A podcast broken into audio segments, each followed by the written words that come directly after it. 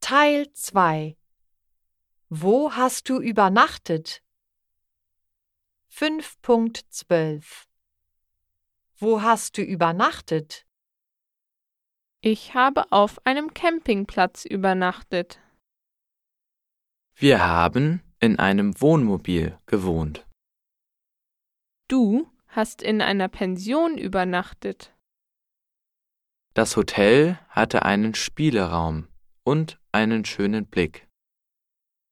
Das Einzelzimmer hatte eine Klimaanlage und eine Terrasse. Es gab ein Fitnessstudio und ein Restaurant. Die Jugendherberge lag am Strand. Der Campingplatz lag am Meer. Das Hotel war sauber und schön, aber teuer.